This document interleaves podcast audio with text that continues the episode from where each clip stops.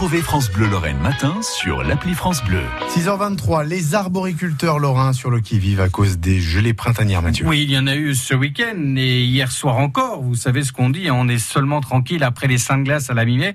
Jusqu'à hier, donc, le gel a touché les fleurs de certaines parcelles de mirabelliers, cerisiers ou autres arbres fruitiers. En Meurthe-et-Moselle, cela représente entre 20 et 50% de fleurs touchées euh, selon les endroits. Les vergers au Mirabel à Auchet font partie des plus touchés. Ils ont une trentaine d'hectares d'arbres fruitiers, dont des mirabelliers. Alors, les producteurs restent en alerte et sont prévoyants, Mélanie Juvet. Au milieu des mirabelliers en fleurs, Bertrand Mangin, producteur, observe les dégâts du gel. Si on ouvre une fleur entièrement, on voit la petite, tout petit fruit qui est là, qui est bien vert là. Et puis l'autre qui a gelé, il est devenu tout brun. Et donc on a là à peu près 50% euh, de fleurs gelées. Mais sachant que l'arbre, il fait beaucoup plus de fleurs que ce qu'il a besoin pour faire une production.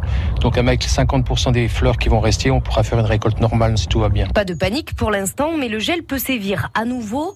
Alors depuis son téléphone portable ou son ordinateur dans son bureau, il consulte jour et nuit les températures. Donc là on a l'année, le mois, le jour et l'heure. Et puis là, on a la température de l'air. Voilà, à 7 heures, il y avait fait euh, minimum de 5 degrés. ça faisait une moyenne de moins 4,64. Il a son téléphone qui est branché sur la, la météo, sur l'alerte météo. Donc, euh, c'est jour et nuit qu'on surveille parce que c'est la nuit, il faut se lever. Anne-Marie Marchetto s'accompagne. Elle s'occupe de la partie transformation des fruits. Ça sonne quand ça baisse un peu, ça sonne. C'est un peu finalement comme un enfant euh, qui. Ah, oui, c'est pire. Il faut surveiller au moindre, au moindre bruit, au moindre C'est ça.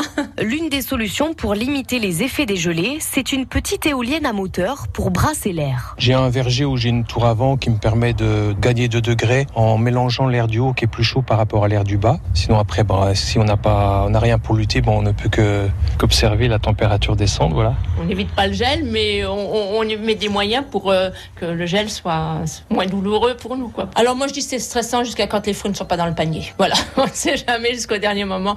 Après à la récolte, il peut y avoir des super pluies, des orages. Vous savez, le climat et la nature fait vraiment tout ce qu'elle veut et quand elle veut. Donc il y a des années où on pleure et puis il y a des années le couple reste vigilant donc, mais positif. Impossible a priori de faire pire qu'il y a deux ans. 80% de la récolte avait été impactée par le gel. Mélanie Juvet, 6h26 sur France Bleu Lorraine.